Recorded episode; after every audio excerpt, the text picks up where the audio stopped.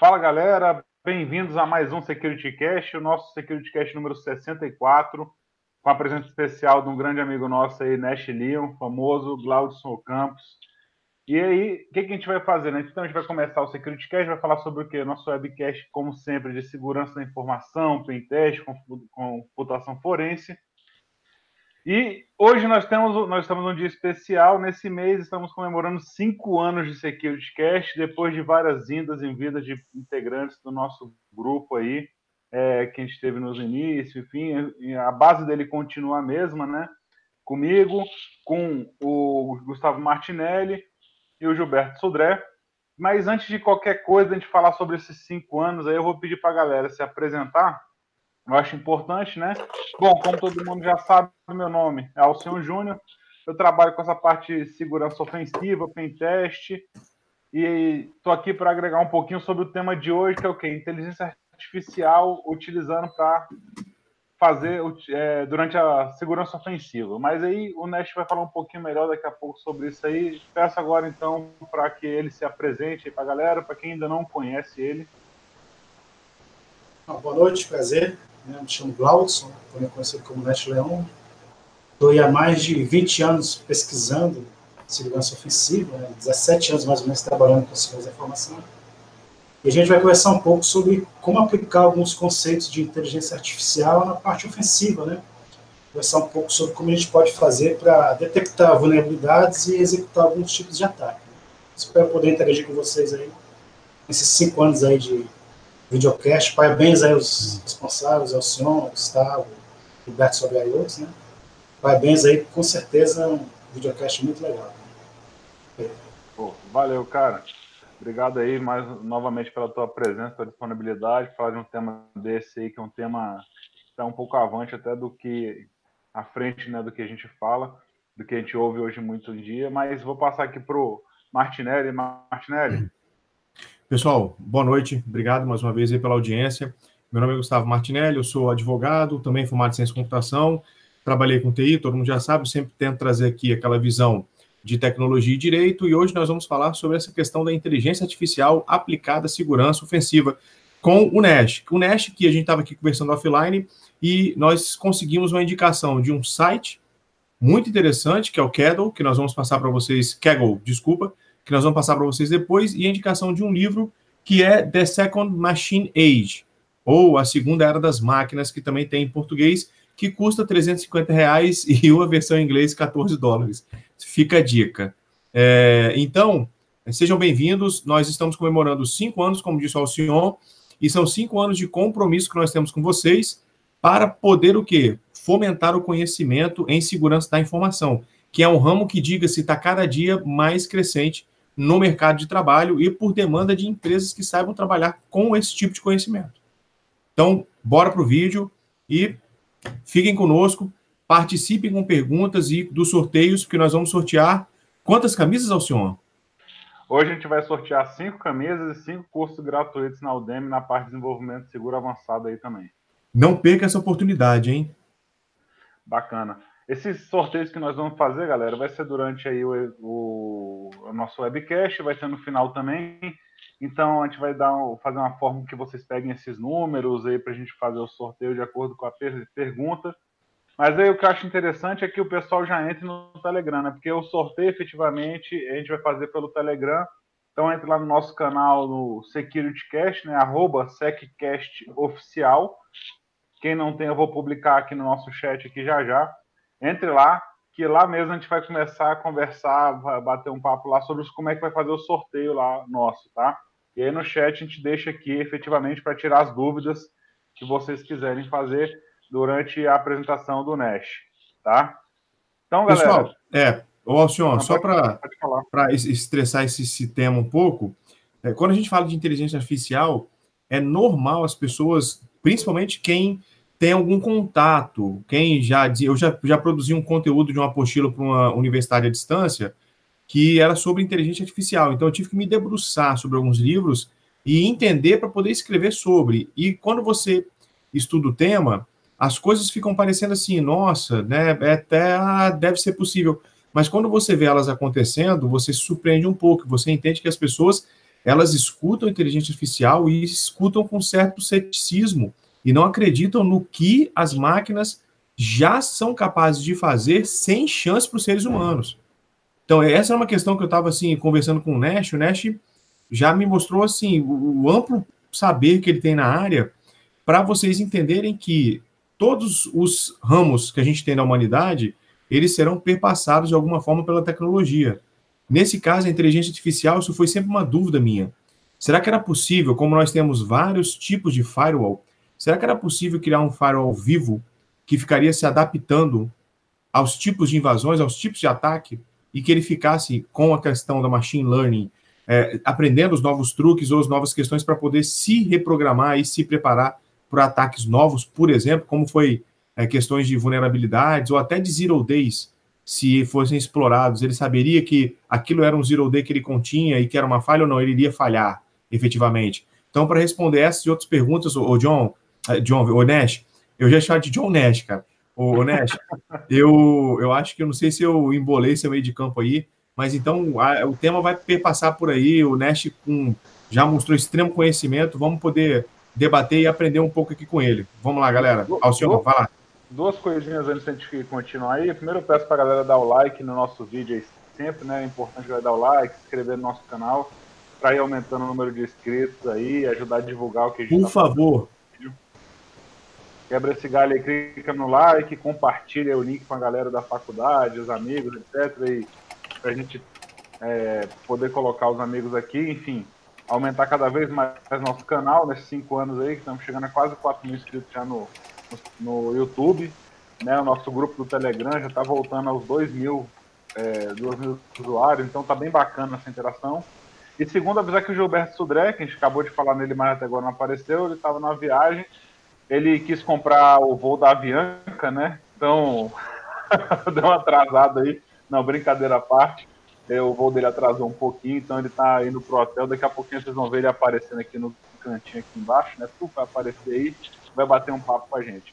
Mas bom, falando um pouquinho dessa parte de inteligência artificial, é um tema que já é discutido há algum tempo, mas que não deixa de ser novo. E o tema de segurança ofensiva é um tema que surgiu a cada dia mais também está subindo a importância dele no meio nosso de segurança.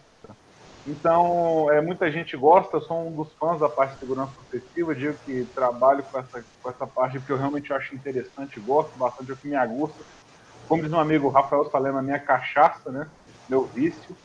E né, durante esse tempo também a inteligência artificial deixou de existir. Assim, lógico que tem para os dois lados, né? Como o próprio Martinelli comentou, a questão de como é que os equipamentos de segurança vão trabalhar para ir se moldando contra esses ataques. Da mesma forma, como é que eu posso adaptar meus, meus tipos de ataque para irem se comportando de uma forma diferente para que alcance o objetivo, ou seja, para fazer um bypass desses equipamentos, tem algumas regras, ou que ache vulnerabilidades e apresente não só novas vulnerabilidades, como já conhecidas também. Enfim, que seja expansão ao futuro, né? Mas nada melhor do que o próprio Nash, né, para falar disso aí, cara. Eu queria que você desse um, um, dessa continuidade aí pra gente, apresentar pra galera e a gente vai trazendo as dúvidas e a gente vai batendo um papo aí, cara. Obrigado novamente. Beleza, né? Quanto a essa questão levantada pelo Martinelli, durante a palestra, nós vamos ver cases, né? De como bypassar sistemas de proteção, né? inclusive sistemas de proteção que utilizam machine learning como recurso de detecção de ataques e assim por diante. Né? Eu vou basear a apresentação na palestra que a gente deu lá nos, no Brasília, no é, cybersecurity, né? E eu vou tentar mostrar os exemplos também que eu mostrei lá. Né? Como o tempo é reduzido, essa temática daria para a gente ficar aqui durante meses, né? Mas como o tempo é reduzido, eu vou tentar focar em pontos, algumas questões. Mas vocês fiquem à vontade para levantar perguntas. Eu não tenho familiaridade com Hangout, né? Então, qualquer... É, eu não sei onde é que estão as perguntas, eu vou trazendo aqui para você, não esquenta não. Você pega aí, né? Vai ficar uns dois meses também falando aí, a gente fica aqui, cara. Só pegar mais Red Bull ali e te dá um jeito.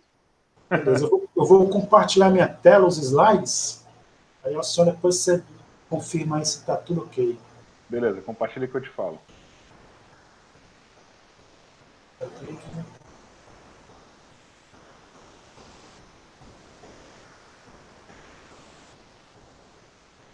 Opa, já está compartilhando aí com a gente já. Ok. Tem como eu ficar me vendo não, né? enquanto eu estou compartilhando. Teria não, teria que ter duas câmeras para aparecer, no caso aí não. tenho duas, mas eu não coloquei só uma, mas não tem problema, né? Dá para ver bem os slides aí, né? Vamos lá, não, dá, dá para ver, ficou ótimo, ficou ótimo. Beleza, então a gente, esses slides são da apresentação que a gente fez em Brasília, tá certo? Eu vou usar ele como base. É, vamos lá, né? Vamos tentar seguir essa agenda com esses pontos e tentar demonstrar quatro cases do uso de inteligência artificial ou machine learning né, na segurança ofensiva, né, que é na descoberta de vulnerabilidade, a criação de frameworks de exploração e ataque. Aí vem o caso 3, que é o case levantado agora pelo Gustavo Martinelli, que é a possibilidade de se bypassar sistema de proteção, inclusive sistemas de proteções que utilizam machine learning, e também a gente vai ver o último case, a criptanálise utilizando recursos de machine learning. Né? Vamos avançar. Uma breve apresentação, quem eu sou, né? Eu trabalho com segurança ofensiva já há pelo menos uns 17 anos. Hoje eu faço trabalho de freelancer para algumas empresas, na verdade para várias empresas no Brasil. Eu digo que eu sou quarteirizado, porque geralmente eu estou bem longe do cliente final, mas a gente consegue serviço nesse sentido, né? pelo menos aqui no Brasil. Também tenho desenvolvido exploits, sistemas de segurança, desenvolvi já IPS, já desenvolvi o AF, já desenvolvi vários exploits para vários cenários diferentes, né? Então tenho experiência nessa questão. Já faz pelo menos 20 anos que eu estudo a parte ofensiva, pelo menos uns 12, 13 anos que eu estudo inteligência artificial tudo. Não só lendo, mas também procurando aplicar aquilo que eu estudo. Né? Aí estão as informações de contato. Se alguém tiver alguma dúvida, desejar entrar em contato, está aí o e-mail, está aí o Twitter, sinta-se à vontade. Né? Bom, né? É, essa apresentação é baseada em pelo menos dois livros, né? Um deles é esse do Sean Garish, se chama How Smart Machines Think, né? e que fala de vários aspectos da, da utilização de inteligência artificial e machine learning em diversos contextos diferentes, que vão desde carros autônomos, passando por jogos de videogame, como o sistema do Google, que joga muito bem Atari, joga muitos outros jogos também, passando por jogos de tabuleiro, como xadrez, Go, bem como outros. Né? Então, esse livro é muito completo, então, se você quer saber como os algoritmos de machine learning, de inteligência artificial, estão sendo utilizados na atualidade, eu recomendo esse material, recomendo esse livro, para que vocês possam conhecer que é que está sendo feito, que é que está sendo utilizado hoje em dia. Né? Muito se comenta se a inteligência artificial e machine learning são buzzwords, né? são, são é, apenas chavões, né? são está sendo utilizado apenas para vender produtos, ou, na verdade, está tendo um hype, hype daquelas informações a respeito de machine learning, que, na verdade, tudo aquilo passa de mentira, né, para poder vender produto. Na verdade, quem trabalha, quem estuda essa temática, tem visto que, que os avanços que nós temos hoje em dia são avanços, avanços consideráveis, né. Eu cito pelo menos aí duas pessoas que, que defendem essa, essa postura também hoje em dia. Né? Gary Kasparov, que foi um dos maiores enxadristas de todos os tempos, né? Ele perdeu o match contra o computador. Depois ele escreveu esse livro chamado Deep Thinking, que fala sobre é, os avanços de inteligência artificial relativos a questões envolvendo xadrez e outras coisas também. Gary Kasparov é um excelente xadrista, mas também um excelente, mas uma pessoa que tem grandes de inteligência artificial. Né? Então, nesse livro ele demonstra esses conhecimentos também. Né? Outro, uma outra pessoa também muito conhecida na área de segurança é o Halvar Flake, né? Thomas Durin, se eu não me engano o nome dele. Né? E ele, num evento chamado Zero Nights, de 2017, ele falou que ele era cético, passou de cético a o potencial de machine learning utilizado no campo de, de segurança Então, na palestra dele, ele cita vários casos, vários cases nesse sentido. Né? Bom, a gente vê também os avanços das aplicações dos algoritmos de inteligência artificial têm sido muito impressionantes. Né? Hoje em dia, o computador joga é, xadrez melhor do que os seres humanos, pode-se dizer que joga Go melhor do que os seres humanos, poker, jogos do Atari. Nesse ano agora, de 2019, um dos algoritmos do Google é, venceu os melhores seres humanos no jogo de Star, StarCraft 2, né, que é um jogo de estratégia, que utilizou, se não me engano, cinco mãos contra a máquina, né, mostrando assim que o computador, o computador também é capaz de não só executar os algoritmos é, de busca de modo eficiente, ou então alguns algoritmos de reinforcement learning, mas também utilizar questão de algoritmos de escolha de boas estratégias de raciocínio inteligente, né, para poder vencer os seres humanos nesse, nesses campos também. Então, esses avanços que nós temos visto são avanços impressionantes, né, que nos levam a questionar: será que a gente não pode também ver avanços desse tipo na área de segurança ofensiva? Né? Então, tem rolado pesquisas nesse sentido. Aí a gente vê um desenho mostrando basicamente o que é inteligência artificial, machine learning deep learning e assim por diante. Né? Quando a gente fala em machine learning, machine learning é um subcampo da inteligência artificial. Inteligência artificial é um campo muito mais amplo, possui outros tipos de algoritmos, como algoritmos de busca, algoritmos de, de raciocínio automático, de raciocínio inteligente, assim por diante. E um desses subcampos é o aprendizado de máquina, machine learning. Né?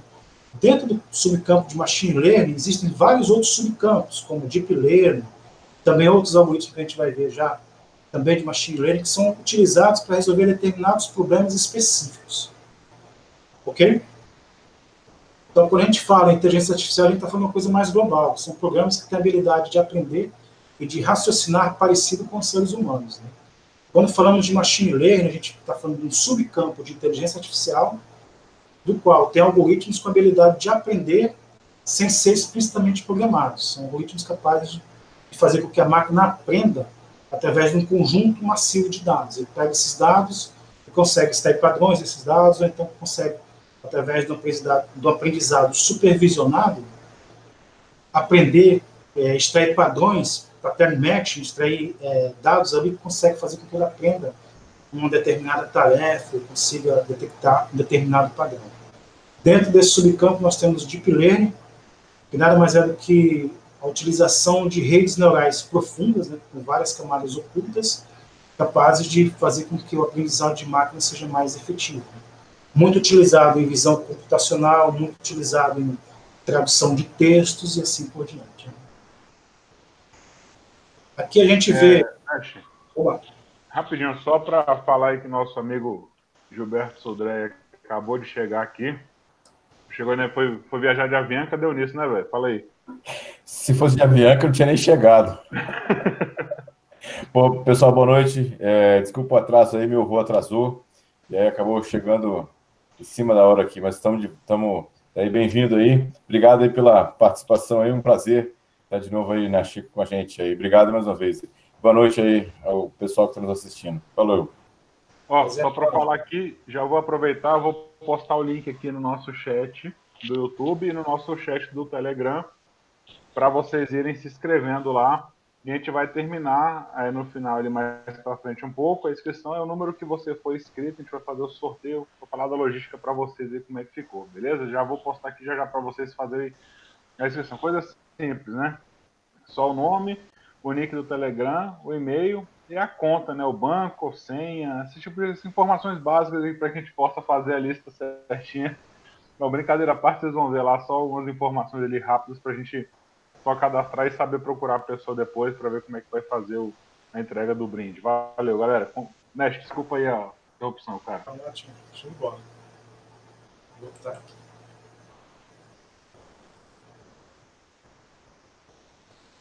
Ok, dando para ver a gente, a gente pode se inscrever também?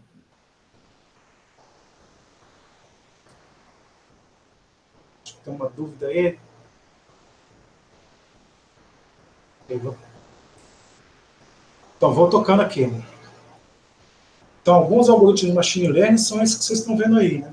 Então, não existe só Deep Learning, existe SVM, existe Random Forest, existe Decision Tree, Heider Markov e assim por diante. Cada algoritmo desse ele pode ser aplicado para resolver um determinado conjunto de problemas, um determinado objetivo, né? Então, dependendo, às vezes é melhor você utilizar um decision tree, né, uma árvore de decisão, do que você utilizar deep learning para poder, por exemplo, fazer uma predição de alguma coisa. Né? Então, todos esses também são subcampos, tem subcampos e subcampos, por exemplo, não está nem listado aí, mas a gente tem XBoost, a gente tem Ensemble, que é a união de algoritmos, assim, e assim sucessivamente. Então, hoje, o campo de inteligência artificial, de machine learning, é um campo muito vasto, que requer anos aí para a gente poder ter um domínio de quais esses algoritmos estão sendo utilizados, e não raro, está surgindo cada vez coisas mais novas, mais novas, mais novas. Então, se a gente não tomar cuidado, também termina é, sendo inviável você estudar tudo isso e fazer uma aplicação prática de alguns desses algoritmos. A gente tem que focar né, naquilo que pode ser utilizado para alcançar os nossos objetivos. Eu listo aqui alguns tipos de segurança ofensiva, né? engenharia social, descoberta de vulnerabilidade, é, hacking de infraestrutura, que talvez envolva também IoT, web application hacking, mobile, ou mobile application hacking, desenvolvimento de malware, phishing, client-side attacks e por aí vai. Né? Cada um desses campos também né, levaria muito tempo para uma pessoa dominar ele todo. Né? Não raro alguém se especializa em determinada área, web application, então, é, desenvolvimento de malware e procura se aprofundar nessa área baseado na quantidade de informação e de possibilidades e ambientes possíveis aí muito grande. Né? Leva um tempo até que um analista tenha conhecimento e know-how para poder conhecer isso. Né? E a ideia é juntar né, conhecimento de segurança ofensiva com a possibilidade de melhorar os ataques, melhorar a forma como se faz segurança ofensiva, utilizando algoritmos de inteligência artificial. Né? A gente vai ver quatro cases aí, onde isso já está sendo feito, no entanto, é possível expandir para qualquer um desses tipos de segurança ofensiva listados aqui. Né? É possível você utilizar hoje inteligência artificial das mais diversas formas para poder melhorar um ataque, seja ele qual for. Aqui a gente chega no case 1, né, que é a questão da descoberta de vulnerabilidade. Né? É, às vezes, descobrir algumas vulnerabilidades pode ser muito difícil. Né? Por exemplo, eu vou citar aqui o caso do kernel do Linux.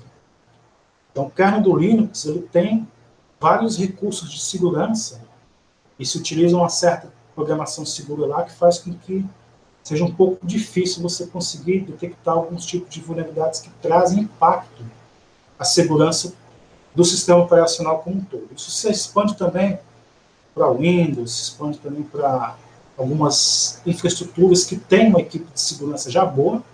Então, por exemplo, a gente sabe que na Microsoft existem é, pesquisadores com um alto conhecimento técnico descobrindo falhas antes dos produtos chegarem em produção. Né? Mas aí você me pergunta, ué, Nash, mas a gente vê aí de vez em quando um zero day, a gente vê de vez em quando um exploit sendo utilizado na selva que não foi detectado pela equipe de segurança do, do, da empresa, ou, ou equipe de desenvolvimento da empresa, que foi detectado pelos FUSAs sendo utilizado na empresa. Então, esses daí são falhas realmente difíceis, às vezes, de serem descobertas, né? A gente vai ver um case aqui a respeito disso. E a ideia de se utilizar inteligência artificial é justamente nesse sentido. Conseguir descobrir falhas, que são falhas difíceis de serem descobertas, fazendo uso da máquina, fazendo com que a máquina possa nos ajudar e auxiliar nesse sentido. Aqui eu listo alguns tipos de falhas, como double flat, type confusion, vulnerabilidades que são introduzidas pelos compiladores, né? Alguns casos de use after free né, são falhas difíceis às vezes de serem descobertas o analista ou por uma equipe de analistas, de desenvolvedores, ou até mesmo utilizando ferramentas automáticas de descoberta, como são os fuzzers. Né? Então, não raro é possível você descobrir esse tipo de falha nesses ambientes, navegadores, kernel, sistemas que têm muito código de infraestrutura, né, assim por diante. Né? Quando você vai fazer descobertas de vulnerabilidade nesse nível de, de, de programa, né, nesses programas que a gente já sabe que são bem auditados, né, você geralmente faz uso de fuzzers. Né? Os fuzzers podem ajudar você a descobrir isso. No entanto, você já parte do princípio que a equipe de segurança lá da empresa também já fez isso. Então não adianta simplesmente rodar um fuzzer. No caso do kernel do Linux, o fuzzer mais utilizado é o Syscaler, que é desenvolvido pelo Google. Existem outros, como HomeFuzz, Trinity, vários outros que também são excelentes. Né? Mas o mais utilizado hoje em dia é o Syscaler. Depois a gente pode até é, repassar o link para ele. Dentro dele, ele tem uma logística, uma logística interessante, que permite você fazer cases, né? fazer programas testes capazes de gerar crashes. Né? Então, você pode utilizar ele, rodar ele, em busca de descobrir uma falha no kernel do Linux, utilizando os cases, os testes padrões que tem lá. A chance de você achar é muito pequena. Por quê? Porque o Google já rodou ele, o kernel lá do Linux, provavelmente utilizando um sistema chamado Cloud Fuzz, que é a possibilidade de rodar várias máquinas, rodar fuzzers em várias máquinas potentes durante muito tempo. Então, como é que um ser humano, né, com pouco poder computacional, vai competir com o Google? Né? Mesmo equipes de pentest avançadas, mesmo é, sistemas que são, às vezes, patrocinados por governos, vamos lá, sistemas utilizados aí pelo pessoal mais avançado de segurança ofensiva, tem dificuldade de competir com com, com, o Google, com as máquinas do Google rodando fuzzers lá direto, tentando descobrir falhas. Né? Então você tem que pensar fora da caixa, você tem que fazer alguma coisa diferente. A gente vai ver como nós podemos utilizar inteligência artificial para poder melhorar essa parte de code coverage, essa parte de desenvolver testes, né, cases de testes melhores para poder achar falhas mais produtivas, por exemplo, no kernel do, do Linux.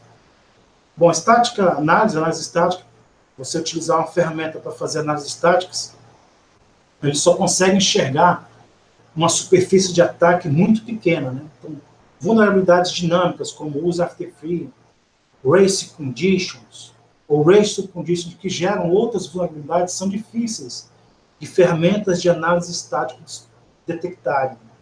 Então, por exemplo, você roda uma determinada ferramenta, tipo a da IBM, por exemplo, né? para poder enxergar vulnerabilidades no kernel do Linux, provavelmente ela não vai achar muita coisa. Se achar, vai ser muito falso positivo. Por quê? Porque ela não está simulando o código em execução, ela está apenas analisando o código-fonte. Então, nesse caso, ela não consegue enxergar algumas falhas que só são trigadas, só são engatilhadas quando se está executando o código. Tá certo? O outro caso também é fazer análise manual. Né? O que é, que é análise manual? É um analista pegar e ficar olhando o código-fonte. Ele mesmo, um humano, olhando o código-fonte. É muito exaustivo hoje em dia. Você pega o kernel do Linux em específico.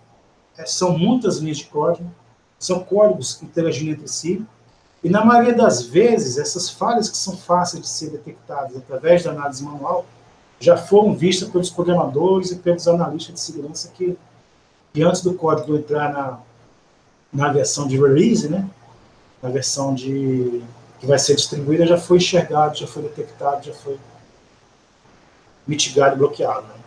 Aí eu cito um e-mail, esse link que vocês estão vendo aí do Baz Alberts, que é um cara que trabalha na Immunity, né, ImmunitySec, e que ele fala lá a respeito de como é que nós hoje podemos competir contra um computador do Google fazendo fuzzers, descobrindo falhas adoidadas. Né?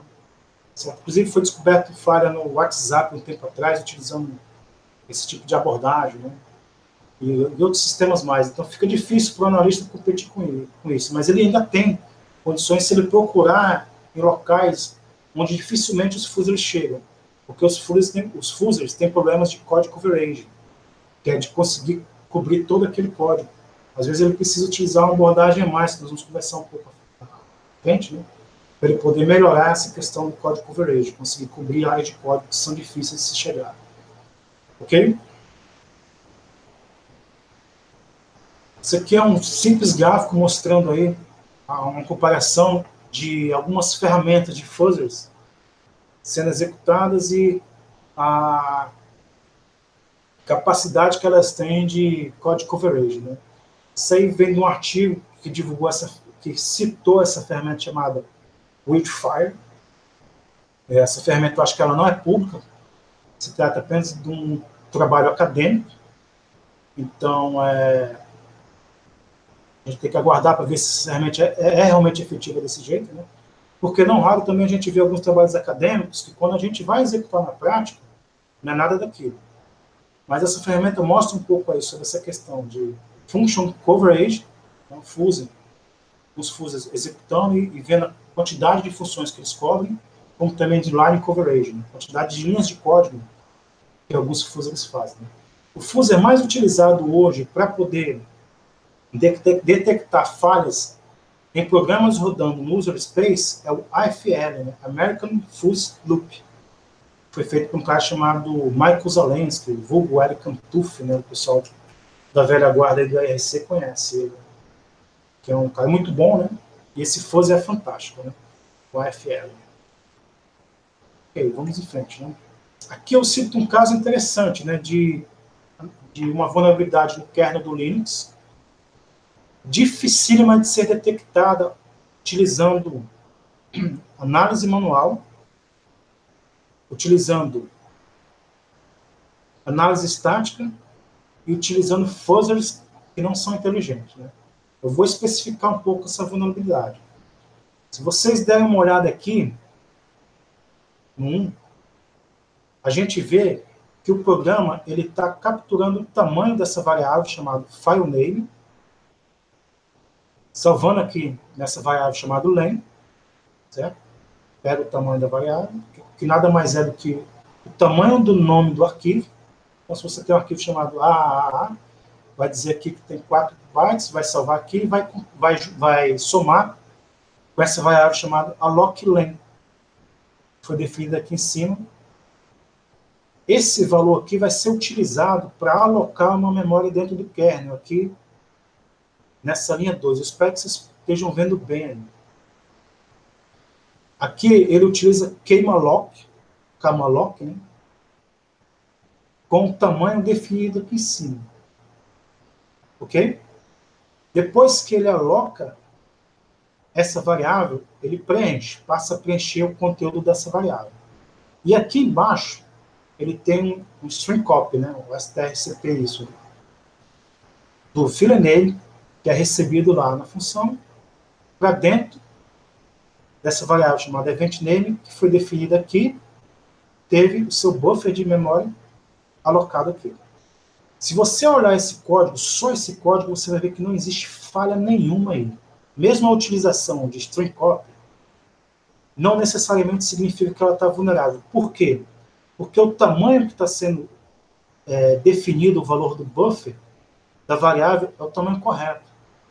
Então, se você pegar essa linha de código e executar só essa linha de código, só esses códigos que estão aqui, você não vai ter problema nenhum. Acontece que existe uma race condition entre essa linha aqui, a 99, event malloc, e aqui, quando ocorre a cópia do que está sendo enviado para cá. Nessa race condition, o atacante ele consegue alterar o nome do arquivo. Então, digamos que o nome do arquivo fosse AAAA. O atacante ele conseguiria alterar para B, B, B, B, B, B, B. Então, quando acontecer o string copy, vai acontecer uma cópia de um valor maior do que foi definido aqui.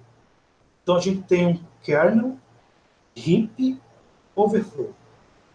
Só que esse kernel heap overflow, ele só é engatilhado se você conseguir vencer a corrida, que é daqui até aqui, em tempo de execução. Né? Isso é fácil de fazer. Hoje em dia você tem multithreads, então você consegue fazer com que vários eventos ocorrendo a nível de kernel alterem esse valor e você consegue exploitar. E aí você tem um kernel heap overflow.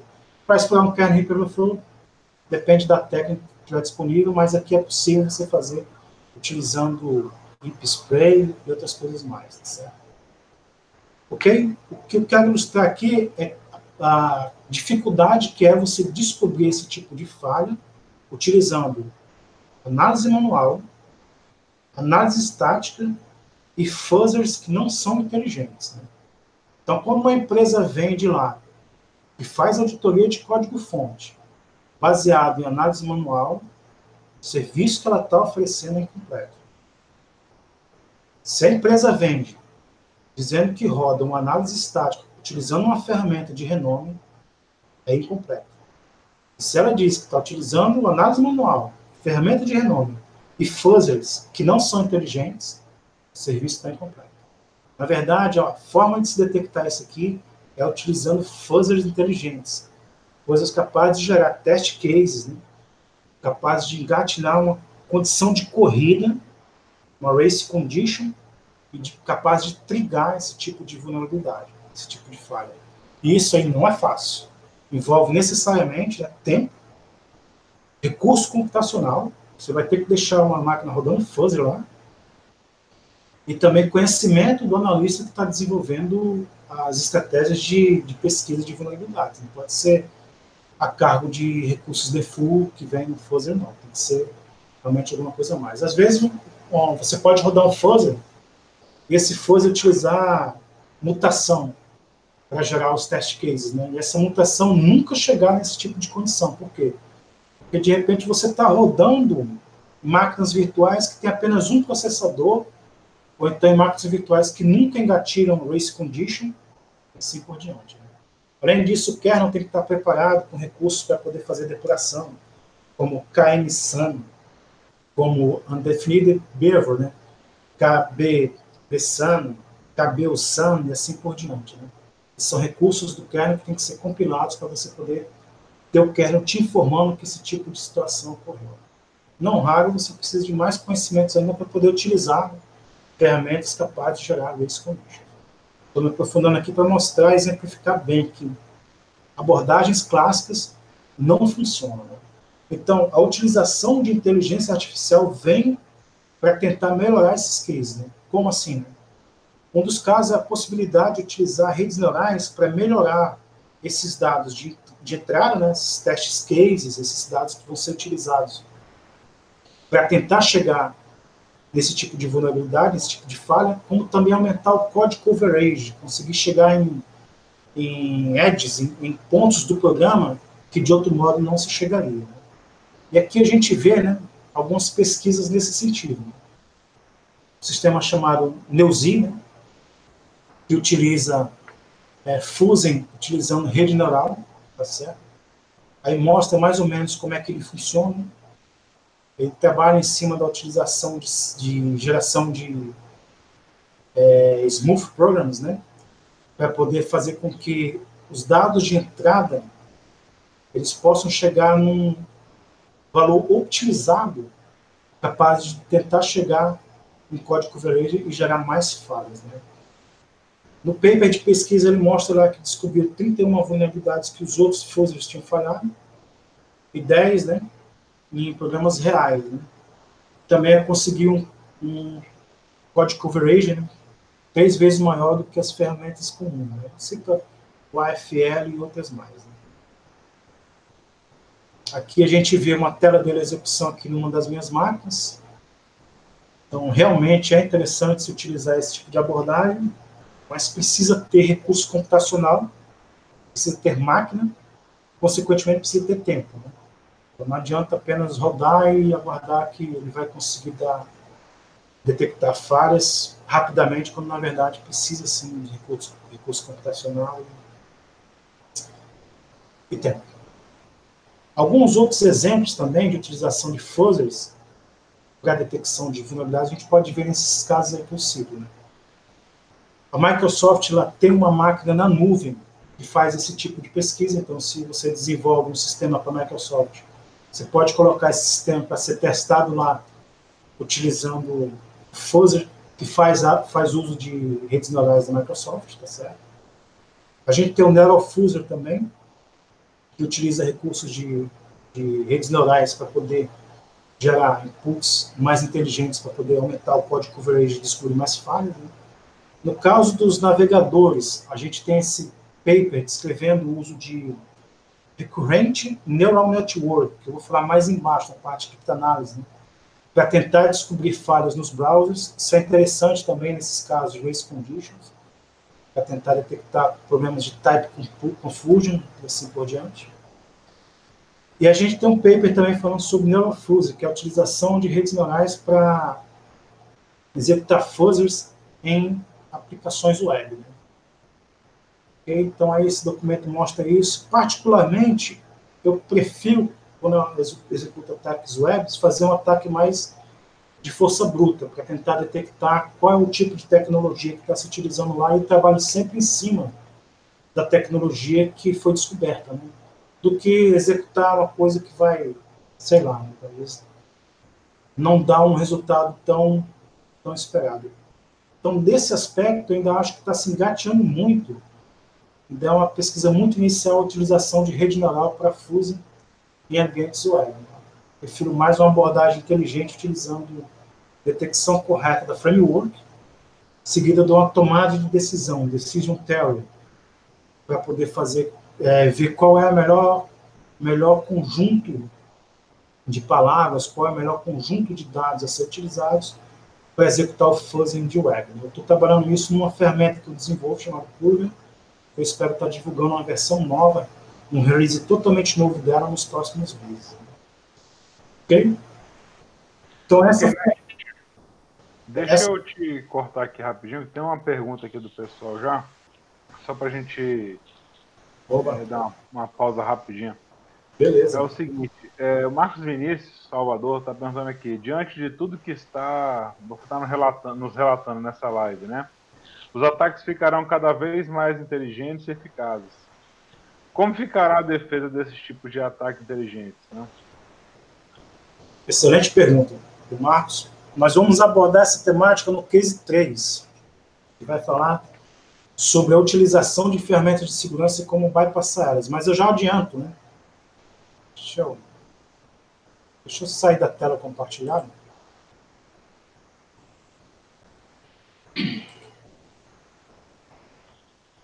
Ok, mas eu já adianto que as ferramentas de detecção, as ferramentas de proteção, elas também vão se tornar ferramentas inteligentes, utilizando algoritmos de inteligência artificial e machine learning. Na verdade, elas já estão se tornando. A gente vai ver um slide mais à frente que vai falar sobre algumas dessas ferramentas utilizadas hoje em dia.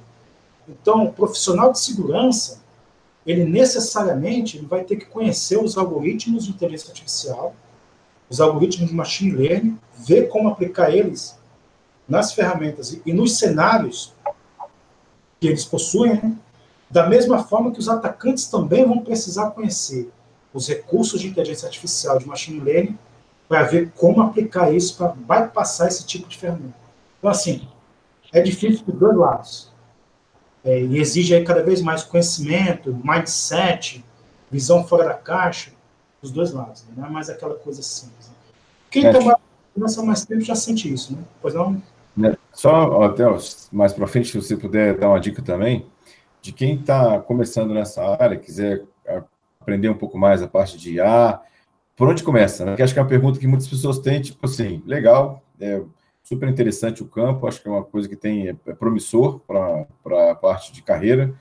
Como é que eu começo, né? Para onde eu começo isso? Bom, já posso adiantar também, né, Gilberto? A inteligência artificial que a gente utiliza hoje, ela é muito diferente da inteligência artificial que a gente utilizava até o começo da década passada.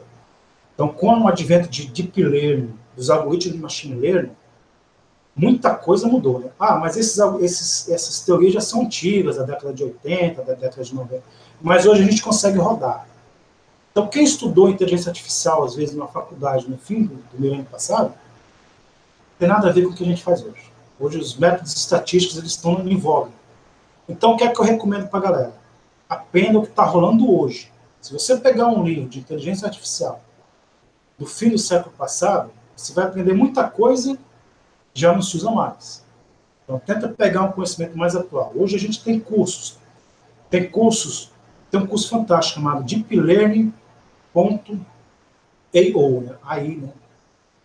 E, ou IO, IO, se não me engano, que ensina a Deep Learning dos modos atuais. Tem um pesquisador chamado Andrew Neil, Ele já foi do Google, já foi de Stanford, já foi de vários, vários locais. Ele fornece cursos gratuitos de inteligência artificial e machine learning. O cara é uma, maior referência, o maior nome hoje de inteligência artificial e machine learning. Então, ele fornece esse conhecimento para todo mundo. Então, há disponível diversos cursos, cursos interessantes, tá bom? Mas é, ainda não conheço praticamente nada que una segurança da informação e machine learning. Então, tem que ser, eu acho, um caminho de duas vias. Né? Você tem que, ao mesmo tempo, estudar e conhecer segurança da informação, segurança ofensiva, defensiva, o que é que você fosse especializar, e também estudar inteligência artificial e machine learning. Então, o material é vasto, tenho aqui centenas de livros dessa temática, e, e assim, acho que tem que, tem que percorrer as duas vias. E a parte estatística, assim, é, é pesado? Para quem quis. Quem... Não. É. Estatística utilizada hoje, machine learning, ela, é muito básica. Né? É, um dos campos de, de, que se choca assim, com machine learning, que na verdade é, é inferência estatística. Então, você utiliza a estatística para poder gerar inferências. Né? O, campo, por exemplo, é rede neural. Né? Rede neural, você, quando você estuda rede neural, você vê rede neural na biologia, você vê rede neural é, a medicina, por assim dizer, né? você vê rede neural na ciência da computação, mas aí você, quando você estuda, você vê que, na verdade, eles convergem. Tudo é uma coisa só, mas utilizando uma linguagem diferente. Então, você vê também muita coisa de machine learning em estatística. Certo? Mas a, a estatística utilizada em machine learning é a estatística básica, são coisas básicas. E assim, quem quer meter a mão na massa mesmo, tá, tá tudo muito mastigado hoje em dia. Você pega é, bibliotecas em Python, que faz toda essa parte matemática para você, não só de estatística, mas também de cálculo. Né? A gente, às vezes, vê algumas coisas em redes neurais utilizando é, cálculos diferenciais, né? vê também derivados espaciais. Né? Então, você não tem que se preocupar em se aprofundar nessa temática. Você pode conhecer o básico, e desse básico você utilizar essas bibliotecas prontas para você poder realmente meter a mão na massa. Mas se você quiser alguma coisa teórica mais aprofundada, né, você tem que se especializar mais ainda. Questão de estatística, questão de, de cálculo, né, e etc. Tem mais alguma pergunta aí que Tem mais uma pergunta aqui. É, peraí que agora eu fui rodar, rolar aqui ó, o browser. Tá, é, ele, o próprio Marcos perguntou como é que seria o impacto, né? Enfim. É, mas fala assim, e sobre essas ameaças em ATPs, né? Existe algum ataque desse tipo já utilizando inteligência artificial? Você já sabe de algum relato disso?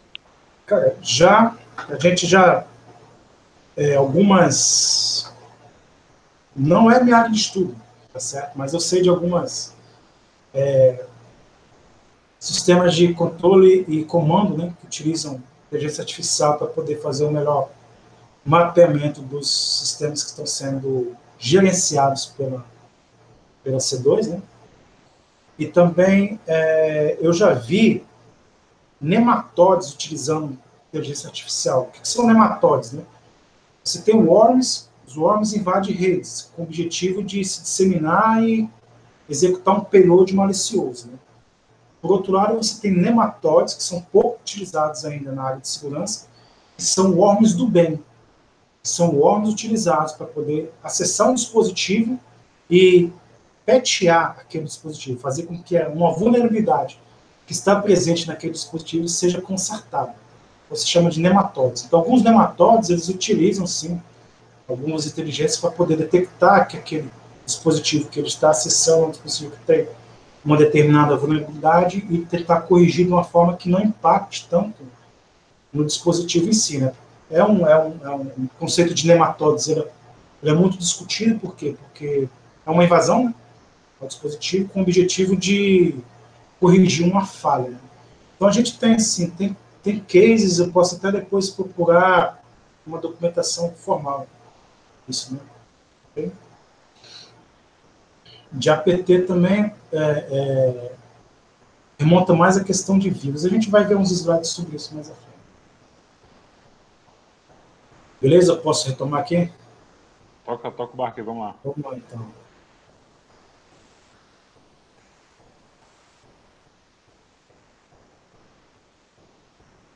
Ok, né? Bom, o segundo case é a utilização de inteligência artificial machine learning para exploração e ataque. Né? Uma coisa é você descobrir uma vulnerabilidade, outra coisa é você explorar aquela vulnerabilidade. Né? Então, digamos que eu execute um fuzzer utilizando recursos de machine learning que me fornece, me forneça vulnerabilidades. A partir daí eu vou ter que tentar explorar aquela vulnerabilidade, conseguir criar um exploit para poder fazer com que, por exemplo, consiga elevar privilégio no kernel do Linux. Né? A gente vê vários exemplos de ferramentas de exploração que utilizam alguns conceitos avançados. Né? Existem algumas frameworks para automação, mas elas ainda têm muito falsos positivos e falsos negativos. Né? Essa é uma área bem incipiente, mas que já mostra, já demonstra para a gente um caminho a seguir. Né? Em 2016, teve um challenge patrocinado pelo DARPA, que era na, na invasão, né, na exploração e patch de programas utilizando uma plataforma chamada Larva, se não me engano. E que você tinha que criar um, exploit automático para uma determinada falha, na verdade, descobrir a falha, criar o exploit e gerar um patch para aquela falha. Tudo isso de modo automático, né, sem é, a intervenção humana. Né? E aí a gente vê duas ferramentas que foram utilizadas para isso, é o Ungreen e o Driller, que utilizavam o AFL, né, o American Fuzzy Loop, mais algum conceito, seja de Symbolic Execution ou de Concolic Execution, né, que é Symbolic Execution, mais uma parte concreta, né, tentando fazer com que a detecção fosse agilizada, fosse exata, e ao mesmo tempo tentando patear, né, remendar, consertar aquela vulnerabilidade. Né. Esses conceitos utilizados pelo Angry e Driller também são utilizados hoje em dia para tentar fazer engenharia reversa, descoberta de vulnerabilidades, exploração automática também de binários em outros formatos. Né?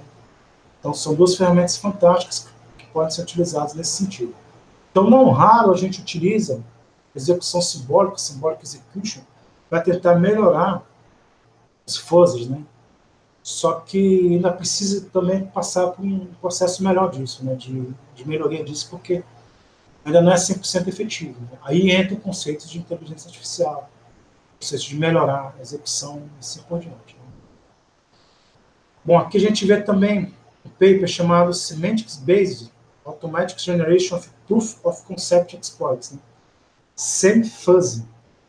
Tem até uma apresentação né, desse, desse dessa pesquisa no YouTube. Depois eu posso passar o link também junto com os outros materiais. Né? Em que o pesquisador ele mostra como ele consegue fazer a criação de exploits com objetivo de prova de conceito, tá certo? Não é exploit 100% funcional, mas já é um passo em direção a exploit 100% funcional, que é o POC, né? chamado POC, prova de conceito. Né? Utilizando semântica. Né? O que, é que significa isso? Ele, assim que uma falha era publicada na internet, por exemplo, uma falha no kernel do Linux é, no componente XPTY. Né? Ele utiliza uns algoritmos que fazem uma leitura de várias fontes de informação dessa falha. Ele entende qual é o componente que está, onde está presente a falha. A partir do momento que ele entende, por exemplo, a falha no componente XYZ, ele vai, através dessa informação, ele vai procurar a manpage do componente XYZ. A partir da manpage, ele vai desenvolver um programa e a partir das informações que tem, seja de CVE, seja de mail list, seja das informações públicas a respeito daquela falha, ele vai tentar desenvolver automaticamente um POC, uma prova de conceito, um exploit para prova de conceito. Não é 100% funcional, mas assim, agiliza consideravelmente o tempo de desenvolvimento de exploits. Né? Não são exploits zero days, ele deixa bem claro isso, né? palestra dele. Mas são exploits que são, digamos que você tem uma, uma divulgação de uma falha hoje, de uma falha em kernel, em componente PEF. Então, a partir dali, ele já roda o sistema dele, que é o Synfuse, né? que vai gerar todas essas pegar todas essas informações e gerar uma prova de conceito. Se essa prova de conceito for funcional, você tem meio caminho andado para a geração de exploit. E não raro, uma distribuição leva alguns dias para poder gerar um patch. Né? Então, o atacante, com isso, ele consegue ganhar um tempo considerável no desenvolvimento de exploits. Né? Então, esse conceito é interessante, pode ser utilizado também para agilizar. Né? Ele utiliza é, baseado em semânticas, né? ele vai fazer uma espécie de NLP, né? processamento de linguagem natural, para poder entender o contexto da falha, para poder entender de qual page ele vai pegar a informação, para poder entender como ele vai gerar o programa, para poder gerar a prova de conceito. Então, tudo isso exige uma inteligência por parte da ferramenta que faz de forma automática. Né? Um outro exemplo é o Fuzzy, que é também uma ferramenta que tem como objetivo gerar de modo automático exploits para kernel use after free, tá certo? Então você tem uma falha de use after free, use after free num determinado componente do kernel do Linux. Essa ferramenta tenta também gerar um exploit para essa falha de modo automático. Tem alguns exemplos aí nesse link que já está nos slides. Então você pode muito bem pegar esses exemplos e adaptar para um determinado kernel que você que você está utilizando, ou utilizar o conceito dele, o fuzzy, né, para poder gerar automaticamente uma, um exploit para kernels after free assim que uma falha for lançada. Isso agiliza consideravelmente. A respeito de frameworks, utilizando inteligência artificial e machine learning, a gente tem o Deep Exploit e o Geonton, né? Eu vou rodar um POC aqui que eu rodei lá no evento para mostrar a utilização dessas ferramentas.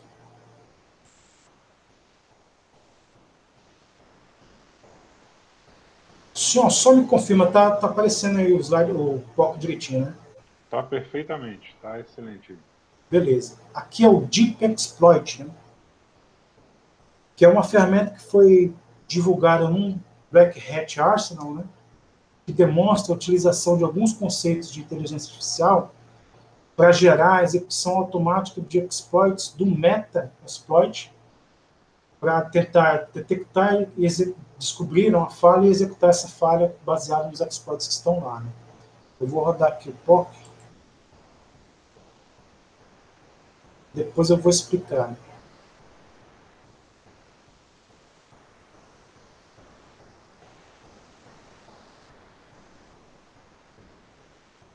Mas esse vídeo ele tem 30 minutos de execução.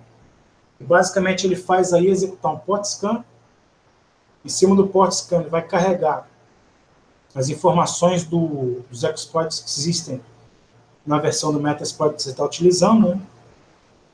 Depois de um bom tempo ele vai tentar executar esses exploits e tentar entender se algum desses exploits foi bem sucedido em, em explorar uma falha. Né? Deixa eu fechar esse aqui. Carregar esse aqui agora. Aqui a gente vê um exemplo. Deixa eu voltar para o começo. Dele utilizando né, as informações que tem. E aqui embaixo, se vocês derem uma olhada, ele vai executar uma série de exploits. Ó e ele vai conseguir automaticamente abrir uma seção do Metasploit. Né? A falha que ele explorou aqui foi no JBoss, mas se eu não me engano ele, ele errou em detectar o JBoss como sendo o sistema a ser atacado. No entanto, ele conseguiu ser bem sucedido em abrir uma shell. Se vocês verem aqui embaixo, chegou a ser aberta uma shell do Metasploit. Então, se você está com pressa, tá, ou então está com preguiça de fazer uma análise, você pode executar esse tipo de abordagem ainda é incipiente, então não é 100% inteligente, né? mas ele tenta automatizar esse processo de exploração. O que é que isso traz à tona? Aqui já entra à tona um, um conceito que a gente estava discutindo antes do, de começar essa, esse videocast, que é com, com Gustavo Martinelli, sobre essa questão. Se você tem um analista, que ele é um analista que executa o Metasploit, e que só sabe executar o Metasploit, né, a máquina vai substituir ele perfeitamente. Né? A gente já vê aí nesse caso do Deep Exploit, também no outro caso do John Tom, é que a máquina já faz isso. Então, se você vai amanhã uma empresa de segurança contratar um profissional que só faz uso do Metaxploit, é um especialista em Metaxploit, usa esse sistema aí, dá uma melhorada nele que ele vai ser mais efetivo do que esse profissional. Então exige mais hoje no profissional do que apenas ter conhecimento sobre a execução de ferramentas. Né? E é basicamente isso que a gente quer mostrar. Né? Aqui embaixo, cadê? Aqui embaixo. A gente vê a execução do Deep Exploit, né? E aqui do Jonton também, né? que é uma ferramenta parecida que também é utilizada para explorar e também para detectar alguns, algumas vulnerabilidades, alguns ambientes, em cima disso também explorar automaticamente. O que essas ferramentas fazem, né? que é interessante a parte de inteligência artificial propriamente dita. Né? Elas utilizam o conceito de reinforcement learning. Né? Que, que conceito é esse? Né? Basicamente, o que a ferramenta faz é atuar como um agente que toma uma determinada ação e observa o ambiente. No momento em que, por exemplo, a ferramenta executa um port scan e detecta que no ambiente tem a porta 8080 aberta, ela passa a mudar o seu estado, tá certo? Em busca de uma recompensa que é a recompensa maior, que nesse caso o objetivo, o goal, né, é conseguir uma shell uma shell do MetaExploit. Então, ela vai fazer de tudo, tomar várias ações, interagindo com o ambiente, para tentar chegar até o objetivo, que é a execução de shell. Então, o que essas ferramentas fazem é utilizar Reinforcement Learning, um pouco mais avançado, chamado um grupo chamado A3C, A3C, que nada mais é do que Reinforcement Learning com Synchronous Actor Critic Agent. O que é que significa isso? É, basicamente, rodar Reinforcement Learning em paralelo, várias execuções diferentes, e atualizando, através de cada uma das execuções, alguns valores globais, como valores de policy, quais, aço, quais ações tomar, quais as melhores ações a serem tomadas, como também os valores de value, né? function values, que são qual a recompensa global né, das ações que estão sendo tomadas. Então, basicamente, é isso que esse tipo de ferramenta faz. São incipientes ainda, mas eu acredito que daqui a algum tempo, talvez menos de um ano, a gente já, vê, já veja avanços nesse tipo de ferramenta. Que é a utilização de conceitos de inteligência artificial para automatizar a execução de ataques de pentest teste de intrusão. Ok? Então, Deep Exploit, né, ele usa o A3C, mas ainda é uma coisa beta, não está em andamento.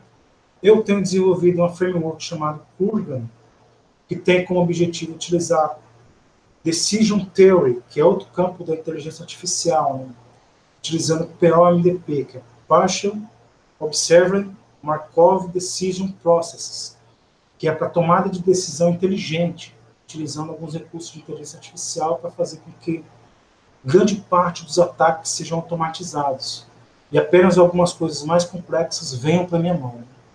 Certo? Vou, vou citar aqui por que, que eu faço isso. Né? Vamos ver um exemplo clássico. Eu já tenho, vou fazer 41 anos, então não tenho como competir numa competição, competição de bug bounty com um garoto de 20, de 22 anos. Né? É óbvio que o garoto de 22 anos ele tem muito mais pulmão, né? muito mais capacidade física de competir numa competição de bug bounty do que eu. Né? Então, não raro, quando começa um bug bounty, começa a descobrir as falhas, um, alguém já descobriu. Então, chego lá, está duplicado, está duplicado. Então, se torna inviável para um cara que tem uma idade maior, como eu, competir com um garoto de 20, 20 e poucos anos. Então, é preciso recorrer a uma ferramenta que automatize todas as checagens simples, procurando né, essas checagens simples, ou então grande parte do caminho de pesquisa para mim. Então, essa ferramenta tem esse objetivo, que é aquilo que o Gary Kasparov falou a respeito de xadrez, né? Que é a utilização de um humano especialista fazendo uso da máquina com inteligência artificial ou machine learning para ajudar esse humano a chegar num resultado maior.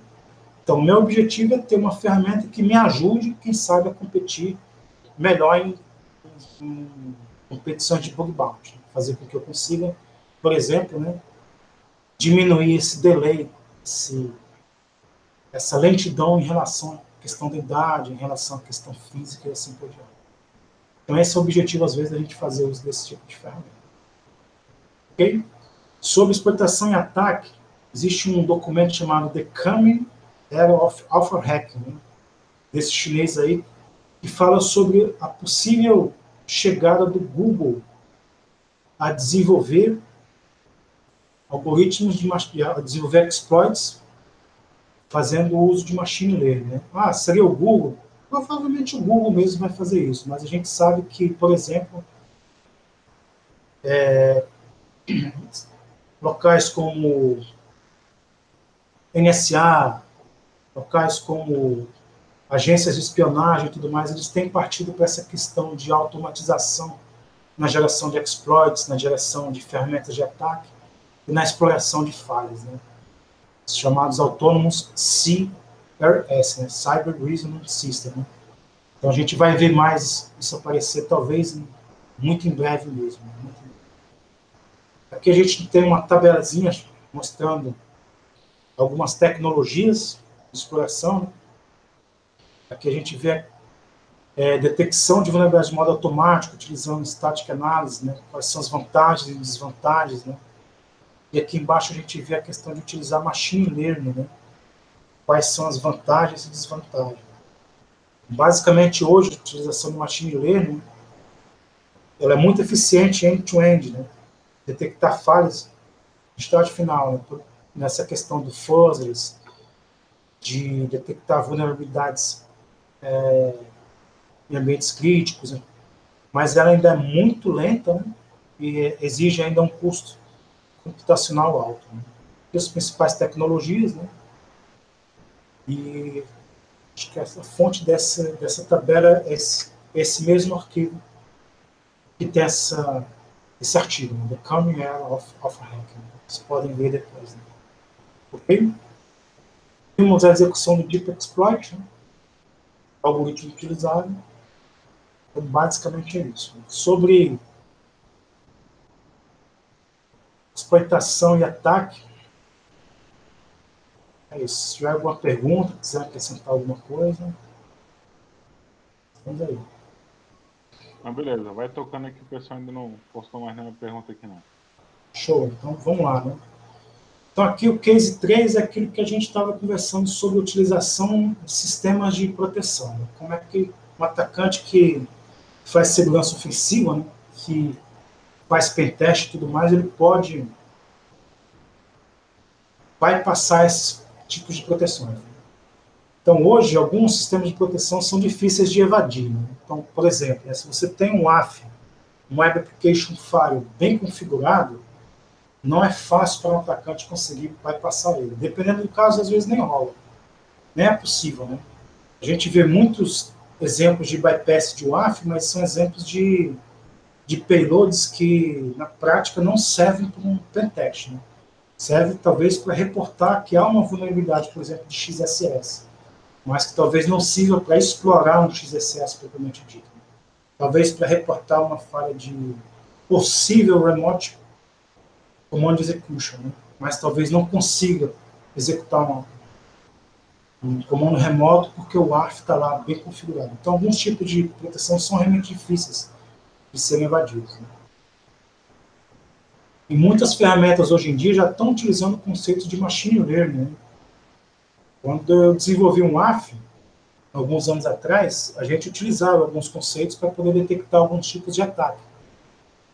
A gente tinha lá uma rede neural para detectar ataques de LFI, Local File Include, e RFI, Remote File Include.